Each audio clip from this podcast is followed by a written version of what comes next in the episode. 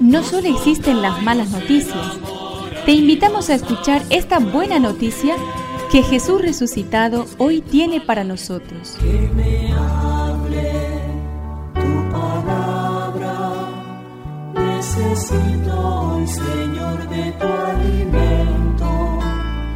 Hoy en todo el mundo se escuchará esta palabra. Marcos 12 del 18 al 27.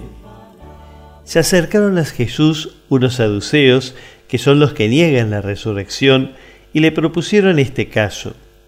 Maestro, Moisés nos ha ordenado lo siguiente.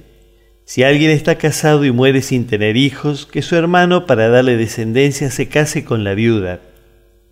Ahora bien, había siete hermanos. El primero se casó y murió sin tener hijos. El segundo se casó con la viuda y también murió sin tener hijos. Lo mismo ocurrió con el tercero y así ninguno de los siete dejó descendencia.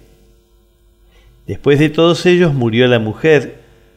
Cuando resuciten los muertos, ¿de quién será esposa, ya que los siete la tuvieron por mujer? Jesús les dijo, ¿no será que ustedes están equivocados por no comprender las escrituras ni el poder de Dios? Cuando resuciten los muertos, ni los hombres ni las mujeres se casarán, sino que serán como hermanos en el cielo. Y con respecto a la resurrección de los muertos, ¿no han leído en el libro de Moisés, en el pasaje de la zarza, lo que dice Dios?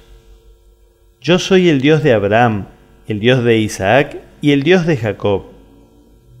Él no es un Dios de muertos, sino de vivientes.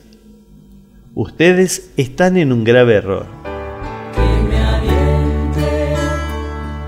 Espíritu, necesito que me llenes de valor. Los fariseos basaban sus teorías en Moisés, a quien seguían de modo un tanto fundamentalista. Jesús les remite a la esencia de la zarza ardiendo. El Dios que allí se les aparece es el Dios de Abraham, de Isaac, de Jacob. No es un Dios de cadáveres, sino de vivos. Y la vida que Dios concede no es como la que ahora vivimos, es una vida completamente nueva, celestial.